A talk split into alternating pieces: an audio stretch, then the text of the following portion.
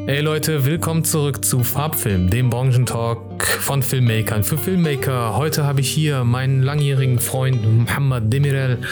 Er ist Kameramann. Kann man sagen Kameramann? Kameramann, Kameramann, ausschließlich. spezialisiert auf Action. Spezialisiert auf Action. Also ein ein Action-Kameramann. Oh ja, Du bist brutal, ey. ja, das bin ich. Mann, oh Mann, oh Mann, Action. Okay, wie geht's dir? Lang nicht gesehen. Ich wusste schon gar nicht mehr, wie du aussiehst, Mann. Ganz gut. Ja, die Haare sind länger geworden. Hm, meine auch. Ey, haben Friseure überhaupt auf? Weiß ich nicht, aber das juckt mich nicht mehr. ähm, ja. Du bist gerade wieder frisch zurück aus Hindustan. Indien. Mumbai. In Mumbai, Mumbai. warst du, okay. Also der Mohammed arbeitet viel in ähm, äh, Indien, Bollywood, kann man sagen. Korrekt. Ähm, große Produktion zuletzt. Nicht jetzt das, was du jetzt gemacht hast. Das ist ja, glaube ich, noch ein bisschen Secret. Das davor, das ist schon rausgekommen, ne? Was ist das? Das davor, davor. Das erste Projekt in Indien für mich, das war Tanaji. The Unsung Warrior ist rausgekommen, war ein Riesenerfolg. Äh, actionweise hat es auch richtig gut durchgeschlagen mit dem Team, dem wir da waren, mit der Arbeit, die wir alle da geleistet haben. Ist was Schönes, Knackiges und Actionreiches rausgekommen. Geil. Jo. Ist er raus in Deutschland eigentlich? Oder soll der hier veröffentlicht Der war, werden? der war veröffentlicht für eine Woche, weil das ein indischer Film ist, hat das nicht so großes Interesse hier in Europa. Deswegen war es für eine Woche in Frankfurt, in Berlin, Hamburg, so bestimmte Großstädte. Hm, Aber so Splendid, Rapid Eye Movies und so, die bringen doch äh, auch als Home-Video, bringen die doch Blu-Rays raus. Nicht, dass es so. mir bewusst ist. Also das. Ah, für den nicht. Bestimmt kommt ich weiß was. es nicht, bestimmt. Weil der sagst ja, das war ein riesen In Erfolg Indien, in Indien. in Indien haben die so auch Disney Plus, nur heißt das irgendwie Hotstar Disney Plus. Also ist eine Zusammenfusionierung von zwei verschiedenen Diensten. Krass.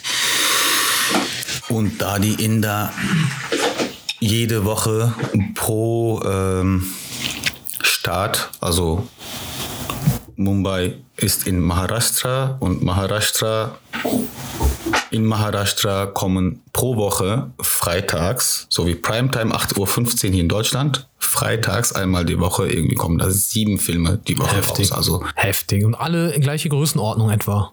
Vom Produktionsstandard her. Nee, das, was wir gemacht haben, war schon zu der Zeit das Größte, budgettechnisch.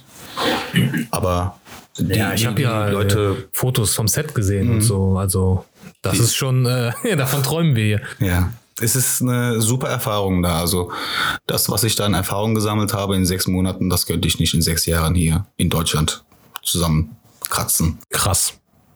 Das ist schon groß. Und das habe ich auch vielen, vielen Leuten, Freunden zu verdanken. Grüße gehen hier raus. Die wissen schon, wen ich meine. Geil. Also, äh, cool. Und was war denn hauptsächlich deine Aufgabe dann in Indien? Meine Aufgabe war es, dem oder der DOP, das war eine Frau, eine japanische, äh, ich finde sehr talentierte Frau, Wie heißt die? Kiko Nakahara. Und äh, mit dem Action Director, der mich gebucht hat, für den Action Director, dem sein Design für die Szenen, habe ich die mit ihm zusammen die Shotlists gemacht, das nötige Equipment vorkalkuliert ungefähr, vorkalkuliert, also vorgeschlagen und äh, die Shots auch geplant und hauptsächlich, hauptsächlich habe ich auch die Previews gedreht. Okay. Wobei dann der Regisseur und die DOP nach meinen Previews gearbeitet haben. Okay. Dann wussten die, okay, der hat das so gedreht, wie können wir es ökologisch ganz schnell nachdrehen. Ungefähr so. Und haben die, ähm, also wenn ich jetzt irgendwie in Themen reingehe, wo du nichts sagen kannst, dann sag ruhig. Nee, dann sag nicht. Aber ähm, äh, haben die, wie war das meistens so? Haben die abgenommen direkt einfach alles oder gab es viel, ja? Also wo ihr hin und her. Das passiert nicht.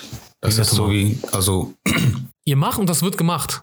Das, was ihr. nee, äh, es läuft so ab, dass erstmal was gemacht wird mit 200% Einsatz. Wobei du selber weißt, okay, das wird sowieso nicht genommen, aber man bietet es an, weil man dem Regisseur die Möglichkeit geben will, hey, guck mal, das, ist, das könnte auch drin sein, das könntest du auch bekommen. Ah, okay. Man macht extra viel, wo dann der Regisseur einfach nur sagen muss, das raus, das raus, das raus. Das heißt, vieles von dem, was ihr gemacht habt, ist gar nicht im Film. Mhm. Ah, okay. Wird das eigentlich dann verwertet bei anderen Projekten, wenn man kann? Oder also kann man sagen, ey, wir hatten doch da so eine geile Choreo, die nicht benutzt Ja, wurde? also das ist. Nein, das funktioniert nicht, weil, Okay. weil die Kampf-DNA der Charaktere, die müssen dann für den anderen Film passen. Das wäre schwierig. Das Also. Kampf-DNA, damit äh, ist eigentlich gemeint, äh, denke ich jetzt mal. Also ich mit meiner bescheidenen Erfahrung als Stuntman damals ist ja im Prinzip, da geht ja alles rein. Wer ist der Charakter? Was hat er gerade in dieser Szene für eine emotionale Lage? Äh, welchen Martial Arts Background hat er? Hat er überhaupt einen Martial Arts Background? Du musst ja auch choreografieren können für jemanden, der gar nicht kämpfen kann, ne, der aber in eine Lage kommt, wo Mhm. Der er wird kämpfen dann muss. gedoubelt und sowas, ja.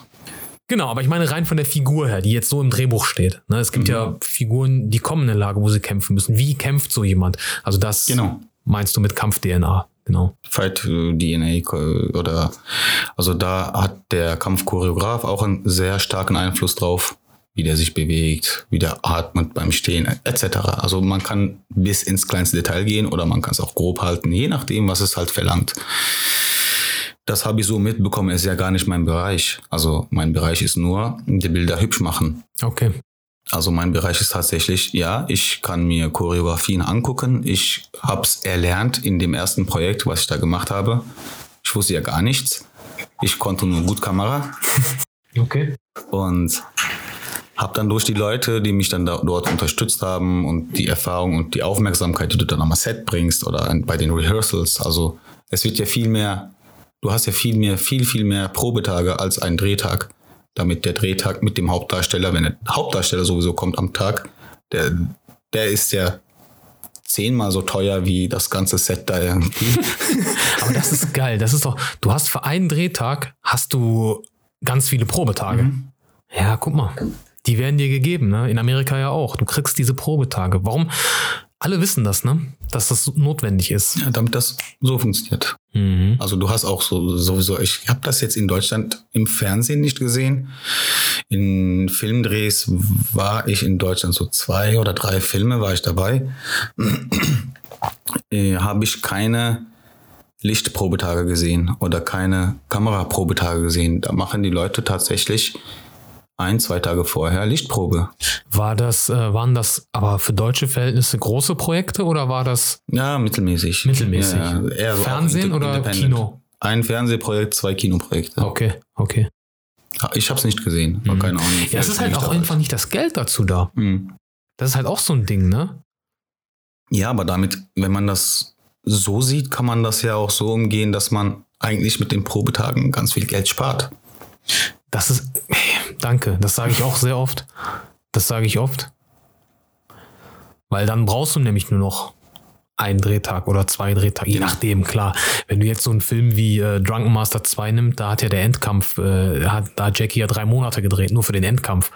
So, also ähm, da passiert natürlich auch ganz viel beim Dreh, wo dann entwickelt wird und so. Ja. Aber ähm, ich meine jetzt so, also deswegen finde ich ja auch dieses mit dem Previs finde ich halt so geil. Mhm. Ich habe ja auch in England ein paar Mal Previs äh, für Kampfszenen geschossen und ähm, das hilft immens. Das Weil bei diesem Previs-Drehen nämlich genau das stattfindet, was hier beim Hauptdreh stattfindet. Ich will nicht sagen, dass es hier keine Previs gibt in Deutschland. Also wenn es mal einen Actionfilm gibt, bin ich mir sicher, dass auch hier Previs gedreht wird.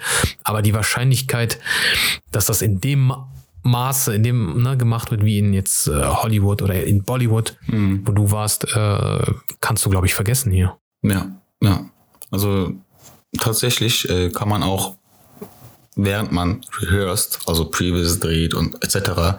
oder bevor der Previous gedreht wird, muss ja so, so eine Choreografie stehen etc. und so, was auch vorher abgenommen wird. Und wenn du das alles hast und dann die Previous drehst, kannst du ja auch noch experimentieren am Set. Du kannst ja sagen, komm, versuchen wir noch diese Achse oder diese Achse. Mhm. Am Set mach das mal. Mhm. Wenn, Ja, du, da, wenn du da zwei Stunden verlierst, dann, ja, eben. dann kein Spaß mehr. Mit wie viel Kameras habt ihr gedreht gleichzeitig? Überwiegend mit einer. Bei den Action-Szenen. Äh, ja, Ah, okay. Ja gut, aber dann hast du die Previs, dann weißt du genau die Angles. Du, du, du drehst ja eigentlich schon gar nicht äh, Coverage, sondern du drehst genau die Schnittbilder, die du brauchst. genau. Ja, ja. Du drehst einfach nur. Naja. Das Das ist ja der. Unterschied. Was hier gerne gemacht wird, ist äh, Kampfszene, ja, okay, komm, äh, drei Kameras, Coverage, äh, drehen Master, ganze Kampfszene durch, wo ich mir denke, ja, das wäre zwar ganz schön, aber die Performer sind auch Menschen. die können doch nicht 16 Takes und dann die ganze Choreo jedes Mal durch. Ähm, deswegen, du äh, nimmst an dem Block einzeln und das einzeln und vielleicht mal hier und da ein bisschen länger, je nachdem, was du halt vorhast. Aber es ist echt cool, wenn der Kampfchoreograf den Schnitt schon im Kopf hat und im besten Fall sogar im Schnitt mit dabei sitzt. Ja. Also in Hongkong machen die das so. Ja, ja, Da gibt's ja den Action Director und der ist ja, das- der ist ja, der ist ja wie der Director. Also Ja. von seinem, von seinem Level her. Vielleicht sogar krasser.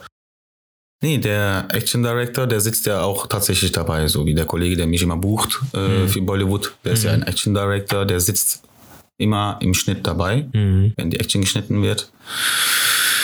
Ich habe aber auch oft gehört, dass es äh, Drehs gibt, wo die mit 10, 15 Kameras drehen, so eine Action-Szene. Aber das auch dann nur, weil deswegen, weil ein Bus explodiert. Schlachtenszenen. Schlachtenszenen oder wenn der Bus von der Brücke stürzt. Irgendwas explodiert. Ja, ja. Viele Autos, wo Was du nur einmal machen kannst. und ja, was du nur eigentlich einmal machen kannst, weil dann macht es ja auch Sinn, dass Klar, du mit 10, auf jeden Fall. 15 Kameras drehst.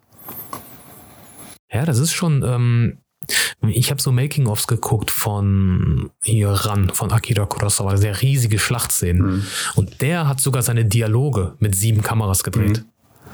So, der hat immer so gearbeitet. Der hat das eigentlich mehr oder weniger etabliert in der Filmbranche, dass man sagt, okay, wir drehen mit sieben Kameras.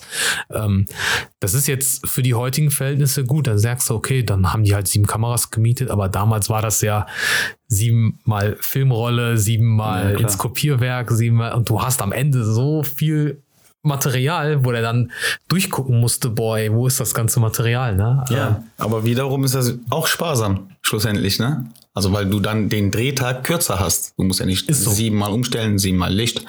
Klar hast dann als Kameramann das Problem, okay, dann stimmt das Licht bei der Kamera nicht oder bei der Kamera nicht. Aber Ja, da muss man ja. Kompromisse eingehen, Ja. da muss man dann gucken, wie man dann vorangeht Ich Ding. weiß noch, die Marktplatzszene bei Skyfall, da hatten wir an einem Tag, glaube ich, zwölf Kameras da. Der Außendreh, ne? Ja, ja, auf diesem, auf in Eminönne, dieser Marktplatz da. Ja. Ey, das war so krass. Und die ganze Zeit gab, kam, also und es kam mir teilweise, manchmal kam es mir vor, wie bei unseren Drehs. Also, weil es ist klar, alles größer, viel mehr Experten am Set, aber da waren so gewisse Details, wo du dir denkst, ey, das könnte auch bei unseren Independent-Drehs sein. Ja. Äh, so, keine Ahnung, so Sachen wie, ey, ich sehe deine Kamera, so über Funk. Geh mal aus dem Bild, warum stehst du mit deiner Kamera im Bild? Ja, nö, hat der gesagt, ich, äh, ich soll hier stehen. Dann stehst du falsch, weißt du, so. Und als ob das der Regisseur mitkriegt, der hinten in seinem Zelt sitzt, weißt du, was ich meine? Ja, diese. Für den, es ist nur wichtig, dass der Laden läuft. Es interessiert keinen, warum du gerade da stehst oder wer das zu dir gesagt hat. Der Laden muss laufen. Das ist Ja, das Wichtige, ja, ja. Mhm. wenn es nicht läuft, wenn es auch mal stehen bleibt und keiner weiß warum, woran es hängt, Ja, dann fragt man sich auch, hey, woran hakt es gerade? Hakt es gerade an mir? ja, ja, genau. Ja. so. Und Köpfe werden rollen, aber warum ist egal. Ja, ist echt so. Sogar der, ähm, der Unit, äh, der Unit Production Manager von, also ich hatte mich kurz noch mit dem so unterhalten am Set und der meinte zu mir, er sagte, ey, Hierarchien, ne, ist eigentlich was Krankes beim Film, weil das, guck mal, zum Beispiel an einem Tag konnte der Regisseur nicht kommen. Das war Second Unit, das war Alexander Witt. Und dann hat er einfach Regie gemacht, der Unit Production Manager. Der meinte aber, wenn die Kostümfrau auf einmal krank ist, die hat den Schlüssel vom, Kom vom Kostüm, 500 Komparsen können nicht eingekleidet werden. Ja, es ist halt, war das Problem. ja, also deswegen meint er, Hierarchien sind eigentlich beim Filmset äh, notwendig, aber irgendwie auch äh, so unlogisch. Ja, sie sind unlogisch, Ja, aber ja. sie sind notwendig, tatsächlich, da Ja, stimme ich zu. Sie sind, äh, weil wenn du, wenn irgend, das ist ja das deutsche Sprichwort, ne? Wenn zu viele Häuptlinge, dann funktioniert der Laden nicht. Ist das ein deutsches Sprichwort? Das habe ich jetzt erfunden. Eingedeutscht. zu viele Köche Verderben den Brei. verderben den Brei. Ich finde der Häuptling aber besser. Der Häuptling war aber meine Zu viele Häuptlinge, läuft der Laden nicht. Ja, ich bin mit Sprichwörtern Ja. total kaputt, weil Ja. Indien, dann Türkei und dann hier. Ja, ja. Aber geht ich äh, hatte das auch schon ein paar Mal am Set. Also wenn es so lockerer zugeht, auch bei uns geht's ja meistens ganz ein bisschen locker zu und ich lasse auch Ideen zu gerne und so. Aber wenn ich merke, jetzt gibt jeder gerade seinen Senf dazu, der Schauspieler weiß nicht mehr, was er machen soll, weil der sagt so, der sagt so, dann sage ich auch immer, äh, okay, äh, ein Regisseur reicht, Leute. So. Ja. Naja. ja, das muss sein, das auf, auf jeden Fall, weil schlussendlich bist du dafür verantwortlich als Regisseur, was da auf dem Bildschirm ist und dann musst du Rechenschaft ziehen. Das ist das. Wenn Dann kannst du nicht kommt. sagen, äh, ja, aber der Schärfenzieher hat gesagt, ich soll äh, das so und so machen. Interessiert keinen. Naja. Genau. naja. Du stehst, dann musst dann gerade stehen für das, was da äh, verbockt wurde. Ja. Oder die Credits kassieren, wenn es geil abläuft. Dann interessiert der Schärfenzieher auch nicht mehr. Ja, aber Stell dir vor, so, oh, die sagen immer, der Regisseur, dies, das. Ich habe ihm diese Idee gegeben. Aber nur, wenn es erfolgreich ist. Wenn der Film schlecht wird, ich hatte nichts damit zu tun. so eine kleine Stimme von ganz unten. Ich war das. Genau. Nolan, ich erwisch dich noch. Echt? Ja. Ja, Nolan ja. ist mir mal über den Weg gelaufen. In Los Angeles. Habe ich Ja? dir erzählt, die Geschichte? Ja, ja. Das war, Mit ja, seiner. Frau war das. Genau, Ne? mit Emma Thompson, äh, Emma Thomas. Die ist ja Produzentin Mhm. von seinen Filmen. Und ich war gerade mit so einem Straßenhändler am Reden. Der wollte mir seine CD andrehen. Und dann meinte ich so, ey, da hinten läuft Christopher Nolan. Der dreht sich um. Nein. Der kam gerade aus so einem Parkhaus raus. Und ich so, doch. Der so, doch, das ist der. Und er so, ey, Chris. Dann guckt er so zu uns, zu mir, meiner Frau und dem Verkäufer so und nickt uns so zu. So ganz, ganz so schüchtern eigentlich, wieder mit seinem Anzug Mhm. und so. Und äh, ging dann weiter. Und dann, weil ich ihm erzählt hatte, dem Straßenkünstler, dass ich so Filmemacher bin, der, also dieser Straßenhändler, der meinte, you should run after him. Ich so, ja, toll, und dann? Der so, holst du dir Autogramm? Ich so, eines Tages wird der hinter mir herrennen und holt mein Autogramm. Der so, oh, that's the spirit. Und so. Heute, fünf Jahre später, denke ich mir, scheiße, ich hinterher hätte ein Foto mit dem gemacht. Keiner glaubt mir. ja, da hat er bestimmt gerade Tenet gepitcht. So beim Einkaufen. Der ist doch Engländer. Nee, wir waren ja Hollywood Boulevard da. Nee, Sunset Boulevard war das. Und ähm, er ist Engländer. Ja. Wenn er gerade in Amerika war, war der bestimmt wegen Business da. Oder meinst du, er lebt auch privat da? Ich weiß es gar nicht. Ist auch egal. Ich würde privat, privat da leben wollen. Why not? In Kalifornien? Hm. Schön, chillig. Kalifornien ist geil, Bruder. Ich meine gar nicht mal LA. Ich meine so, als wir so in die Natur gefahren sind, Mhm. boah, diese Yosemite, Sequoia, diese äh, Nationalparks, richtig schön. Ja, ein Kollege war auch da, der meinte auch, Landschaften 1A. Die armen Indianer, denen das nimm, geraubt wurde. deine, ja, nimm deine Kamera mit und Bruder, gib den Indianern das zurück, was denen gehört. Frage, ihr Indianer, braucht ihr Showreel? Hey Bruder, ich kann gut Kamera machen. Oder diese Pacific Highway, die Highway 1. Boah, richtig schön. Also wir sind da lang gefahren von San Francisco zurück nach LA. Hm. Ey, einfach mal, wenn da Sonnenuntergang ist, ne? Das ist einfach, äh, Ja, muss man mal hin, ne? ja. Ja, ich kann es empfehlen. Also für so einen Roadtrip ist echt cool. Ich muss zugeben, dass ich jetzt nur die Erfahrung in Indien gemacht habe, dass die super Landschaften da haben. Mit dem Grün und mit dem, mit dem ähm, Dschungel-Flavor da. Auch in der Stadt hast du so einen Dschungel-Flavor, also zugewachsene Gebäude Krass. und sowas. So Last of Us mäßig. Heftig. Richtig krass, so dreckig, hässlich, aber cool, weil die Atmosphäre das anbietet. Wie war das eigentlich, wenn du so frei hattest? Wenn ich frei hatte, ich war Bist du nur, rumgefahren? Ich war Geil. nur am rumlaufen. Also Hammer. Ich habe da, ich habe es gehasst, im Hotel rumzusitzen. Ich Mhm. kann da nicht. Die Wände sind mir dann zu, Gibt's Leute, die das machen? ja, bicke. ich bin dann auch so freilich, dass ich dann nicht auffälle, auffalle in Indien. Komischerweise sehe ich aus wie ein Inder. Aus indischer Sicht. aus indischer Sicht. Ich sehe aus wie ein Syrer in der Türkei. Ich sehe aus wie ein Spanier für einen Holländer etc. Habe ich alles gehört. Nur Türke will keiner wahrhaben. Nur Türke will keiner wahrhaben. Ich sehe auch wohl aus wie ein Sizilianer. Ja, Was passiert hier? Äh, ich bin da auch in die Slums und so rein etc. Bin da rumgelatscht hier und da ist gar nicht so schlimm. Ist gar nicht so böse. Die Menschen sind super lieb. Mhm. Echt. Die sind zwar ein bisschen dirty und Nein, so, aber schlimm im Sinne, also ich habe auch nie gedacht, dass es jetzt besonders schl also schlimmer wäre als äh, ich glaube, denn in London ist die Wahrscheinlichkeit größer, dass du irgendwie ausgeraubt wirst, als äh, wenn du in Indien unterwegs das bist. würde ich auch so Aber ähm, schlimm im Sinne von, dass halt die krasse Armut, die du siehst, ne? Das ist, ja, das, das haut schon rein. Hm. Das tut schon auch weh, das zu sehen, aber Was siehst du denn zum Beispiel? Weil wenn man immer hier in Deutschland Armut sagt, dann denkt man meistens so, ja, ein Penner auf der Straße. Aber was heißt denn indische Armut? Also was ja, hast du gesehen? So, der ganze Müll, der produziert wird, der landet einfach so auf der Straße. Und auf der Straße leben dann auch tatsächlich Menschen. Also sie leben da auf der Straße. Die Wäsche hängt da irgendwie an einem Geländer. Ähm, die haben sich da wirklich so eine Wohnung draus gemacht, aus der Straße, aus einer Ecke, unter einer Brücke, irgendwie kreativ, so ein Zelt aufgebaut, irgendwas. Dann haben die Menschen natürlich keine Verhütung, haben sie ganz viele Kinder. Dann sind die Kinder mit so T-Shirts, nur T-Shirts, also keine Unterhosen etc. Aber warte mal, wie die haben keine Verhütung. Barfuß. Ja, verhütungstechnisch, also die, die Sind nicht vermehren also meinst du, einfach. Okay, also meinst du, es ist schon aufgeklärt, aber die machen es einfach nicht. Ich weiß nicht, ob sie aufgeklärt sind oder nicht. Okay.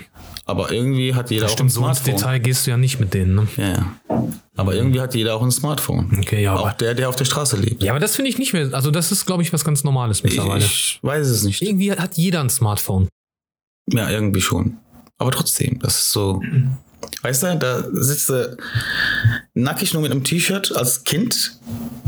Keine Latschen, kein, nicht mal Flipflops. So in dem Dreck. Aber guck mal, das Handy ist, kann dir auf eine gewisse Weise, ist ja ein Werkzeug, um über die Runden zu kommen mit. Ich weiß nicht, was er macht. Vielleicht hat er eine App, wo der tausendmal links swipen muss und irgendwelche Werbungen schalten muss und dann kriegt er dafür Prozent. Das ist ja wie ein, gibt's ja so Apps.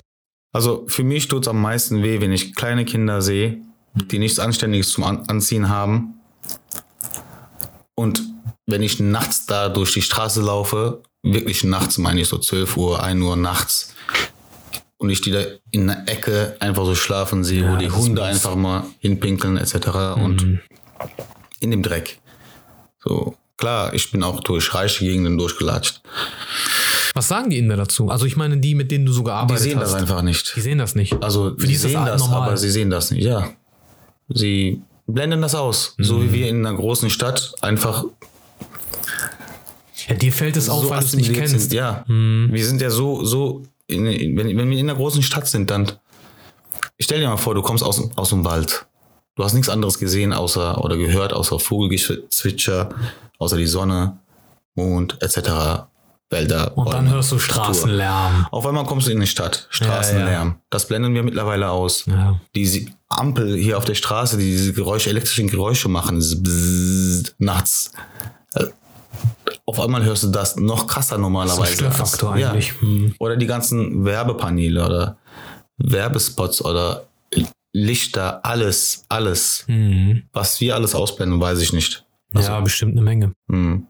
Das ist so eine Sache. Und wenn du dann diese Leute da siehst, klar, als äh, Ausländer in Indien, und du siehst sowas nicht, weil in Deutschland bist du anders aufgewachsen, etc. Ja, tut schon weh. Kann ich verstehen. Krass, ey. Heftig. Aber du ähm, geht's wieder bald hin nach Indien oder? Das ist immer so eine unklare Sache. Okay. Es ist wieder verschoben worden. Also wie oft warst du jetzt insgesamt dort im Sinne von, also wie viele Flüge nach Indien hattest du? Oder wie viele Etappen oder Mhm. wie kann man sagen? Nee, drei Projekte meinst du, ne? Drei Projekte. Ja, okay. Äh, Im ersten Projekt waren wir, jetzt muss ich raten, ich glaube Also- sechsmal war ich drüben. Okay, und aber ist das jetzt abgeschlossen, das neue Projekt? Nein. Okay. Das, Das heißt, es gerade läuft erst an. Mhm. weiter, es fängt gerade erst an. Es kann sein, dass du wieder vielleicht hin musst, wie bei den letzten Malen. Ich, muss weiß es wieder ja hin, aber wann genau, weiß ich Ja. nicht. Ja, das war ja auch so ein Ding, ne, für dich. Ich war- äh, kann mich erinnern, dass du darunter. Nee, gelitten ist das falsche Wort, aber es war so ein bisschen für dich, du konntest nicht so richtig planen. Ja, man kann Weil du nicht immer planen. wusst, weil du immer im Hinterkopf hattest, ja, aber vielleicht werde ich nach Indien gerufen. Mhm. Naja. Ist auch mal was passiert, dass es so sich überschnitten hat. Hm. Dann hast du das Projekt hier in Deutschland abgesagt. Stimmt, als ich dich äh, buchen wollte für ein Projekt, musstest du absagen, Das war weil, auch, ja genau. weil Indien, ja, ja, stimmt, stimmt. Krass. Das hat sich dann um zwei oder drei Tage ge geschnitten und dann Ja, ja. muss ich darüber. Ja. Für dann die nächsten zwei, drei Monate. Okay, verstehe. Wie war eigentlich dort mit, äh, also ich will jetzt nicht zu sehr das Thema aufmachen, mich interessiert es nur äh, mit Covid. Mhm. Waren die Leute mit Maske unterwegs oder? Ja, doch. Viele, Ja. viele waren mit Masken unterwegs. Okay. Aber es war auch sehr crowded. Also Menschenmengen Hm. hattest du trotzdem. Also Ausgangssperre und so wie hier Gibt. Lockdown-mäßig oder? Doch, haben die. Äh, die Bullen gehen auch mit Stöcken rein. Boah, Bruder, wenn die hier einfach anfangen würden, alle. Die, die haben ja ihre komischen langen Stöcke da. Und Ja, die haben wo, am Anfang im März 2020, ähm, wo das zweite Projekt von mir war dort, das war aber in Südindien. Da kam ich am 11. März zurück und am 15. März hatten die ein Lockdown, aber so ein richtig hartes. Da konntest du nicht mal aus der Wohnung raus. Habe ich dann von Kollegen mitbekommen, Okay. die dann noch da waren. Das ging dann bei denen irgendwie acht Wochen lang, dass die in dem Lockdown waren, also dass nur zu Hause waren. Heftig, Alter. Acht Wochen lang. Acht Wochen. Stell dir das mal vor. Ey, wie haben die sich ernährt? stell dir das mal Warte vor. mal, das aber einkaufen darf man. Ja, einkaufen, aber Ja, okay. zwischen 9 Uhr morgens bis 13 Uhr. Und jetzt stell dir mal, da, stell dir Lava, mal wie voll die Schlangen vor. Straßen waren. Stell dir mal vor, wie voll die Läden waren. Zum Beispiel Ach du. in deutschen Worten Aldi, Lidl oder Ja, die Rewe. Supermärkte, ja, ja. Ja, die hatten von 9 bis 13 Uhr auf. Krass. Und dann hatten sie nochmal von, was war das? Jetzt schmeiß ich einfach was rein, von 6 bis 20, also Ach, abends 18 Uhr bis mal. 20 Uhr, Okay. zwei Stunden vielleicht noch. Ja, trotzdem. Aber wenn du so eine Zeitspanne hast, Ja, ja. dann wissen die Leute, okay, von da bis dahin ist auf, dann stürmen ja alle dahin. Dann hast du ja wieder eine Menschenmenge auf einem Boah, eigentlich haben wir es voll gut hier. Ja. Eigentlich haben wir es hier richtig gut. Sage ich auch immer äh, zu meiner Frau, dass Mhm. wir so hier in Deutschland uns eigentlich über fast nichts beschweren dürfen. Ja, Außer über deutsche Filme. Das Thema hattest du ich öfter, hab, oder? Ich hatte, ja, ich wollte gerade sagen, also ich habe schon ein paar- bisschen Feedback bekommen auch und manche Leute, die ich gar nicht kenne, schreiben mich an, ey, jetzt ziehst du, was zieht ihr so über deutsche Filme her und so. Ja, lass mich doch, ist doch meine was, Meinung. Was gibt's denn nicht so zu ziehen in Deutschland? ich mache jetzt mit. Nee, ich, es gibt bestimmt gute deutsche Filme, aber es spricht uns, glaube ich, nicht an. Es gibt bestimmt Leute, die sie Ey, ansprechen. lustigerweise, nachdem ich äh, halt darüber so geschrieben habe, wird mir bei Facebook auf Gruppen, also es wird mir in meinem Feed angezeigt. Und ey, das sagt nicht ich. Ich zitiere jetzt nur, was dieserjenige schreibt. Mhm. Ja, äh, ich habe gestern auf Netflix habe ich mir ähm, zwei türkische Filme angeguckt, die so angepriesen waren. Und der Typ, das war so ein Bio-Deutscher, sage ich mal, so dieser Begriff. Also ging keiner mit ausländischen Wurzeln. Und ähm, Außerirdische Die waren- Wurzel. ausländischen, also kein Mutationshintergrund. Und, nee, und, und der meinte, ähm, die waren richtig gut, die waren emotional, die waren, also meine Frau hat auch geweint und dann habe ich mir den äh, deutschen, äh, äh, irgendwie den Top, irgendwas Film, ich weiß gar nicht mehr welchen. Mhm. So, warum kriegen wir das nicht hin? Wie kann das sein? Das soll der hoch angepriesenste Film sein und der war so langweilig und kurz davor noch türkische Filme geguckt, die waren so gut. Wie, wa warum ist das so? Und es gibt viele Theorien. Ich habe dann auch mal ein bisschen gegoogelt, so, weil es mich dann einfach interessiert hat, äh, was andere Leute dazu sagen. Weil ich, ich, wir sind ja nicht allein mit unserer Meinung darüber. Ähm, und die meinten, das liegt daran, unter anderem, weil die Filmförderung auch immer einen Sender mit reinholt ins Boot. So, und der Sender bedient in erster Linie älteres Publikum. Mhm. Also Jugendliche gucken ja kein Fernsehen. So, und dann müssen die Sender konform sein, diese Filme. Schon noch, also noch vor der Kinoverwertung, äh, vor der, vor der äh, TV-Verwertung wird gesagt, selbst wenn die im Kino laufen, müssen die fernsehkonform sein. Ernsthaft. Die Filme, ja, ja. Das wusste ich jetzt nicht. Wenn du die Kohle von RTL, Pro7, je Aha. nachdem, welchen Sender du ins Boot holst, ne? Das ist immer an, an, an TV-Ausstrahlung gekoppelt. Und natürlich ähm, ein anderer Aspekt ist, was hat denn ein Filmemacher in Deutschland für eine Perspektive? Also jetzt vielleicht der eine oder andere, aber so ein Roland Emmerich, Wolfgang Petersen, die hauen ja alle ab nach Amerika. Warum? Weil die hier keine Perspektive haben. Warum? Weil der deutsche Film keine Perspektive hat. In Amerika Regiedebüt, weiß ich nicht, mit 25, manche sogar. Mhm. In Deutschland mit 35, 40 Regiedebüt. Und dann musst du schon viel Glück haben, dass du einer bist, der immer wieder äh, was dreht und nicht so eine One-Man, also so eine, so eine One, äh, so einmal Achso, so, ein- Eintagsfliege, das meine ich damit. Also nicht abwertend, aber es ist ja so. so wie ein Einweghandschuh. Einwegfilm. Naja, Einwegfilm passt schon, ne? weil Film, weil Film äh, in Deutschland irgendwie immer noch als ähm, ja keine so richtig ernstzunehmende Kunst zu sehen ist. Und wenn du sagst, du willst äh, Filme drehen, dann äh, heißt es, äh, ach so, du hast dich entschieden, armer Schlucker zu werden. Mhm. So. Während anderswo auf der Welt ähm, ist das ein, ein Job, der, wo es sich lohnt, den anzustreben. Wir sind auch ange angesehener in anderen Ländern. Ja, auf jeden Fall. So ein Schauspieler wird dann auch teilweise in Indien, wenn du ein sehr großer, erfolgreicher Schauspieler bist, wirst du godlike behandelt. Also Das ist echt heftig. Ja, ich sehe doch, Hey, ey, hey, Namen, step- von denen wir nie was gehört aside. haben, Mhm. auf Instagram 150 Millionen Follower und sowas. in Indien ist es auch, Äh, weißt du? es fühlt sich auch einfacher an in Indien, Ah, weil es einfach so float. hm. So, also ich war mal im Weg von einem sehr großen Superstar.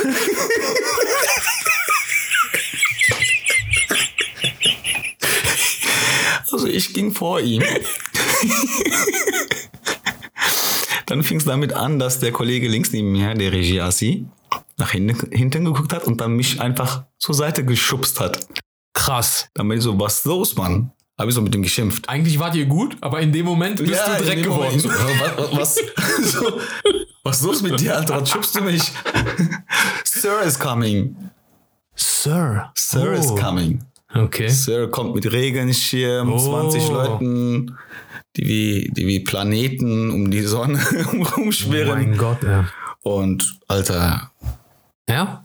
dann guckst du dir so an, denkst dir so, Alter, jetzt versteht man auch, warum die Leute so, Ja. so sind, wie sie sind. Aber guck mal, Indien ist ja auch, was, 1, Drei, Milliarden? 1,3 Milliarden. drei, vier. Deutschland hat ja 80 Millionen. Da ist ja Deutschland im Vergleich eine Provinz.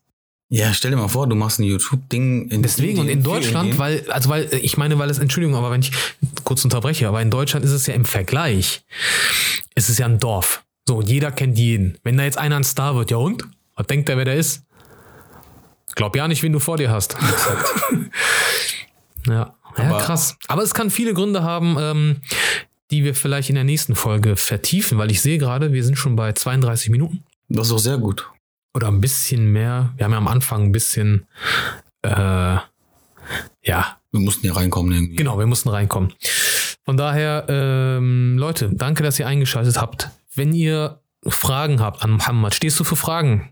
Bist du da bereit, Fragen zu Ja, beantworten? wir Wenn jemand dich kameratechnisch, genau das können wir machen. Boah, wir können nächste Folge darüber reden. Äh, Tipps für Leute, die mal so mit Kameras anfangen wollen. Was die sich holen sollen, Fang gar nicht erst an. Da stehe ich vor euch. Spaß. Ja. Ja. machen wir das so. Sind wir dabei. Alles klar. Hey Leute, danke, dass ihr eingeschaltet habt. Äh, dein Instagram ist DP-MO. Habe ich jetzt auf Englisch gesagt. DP-MO.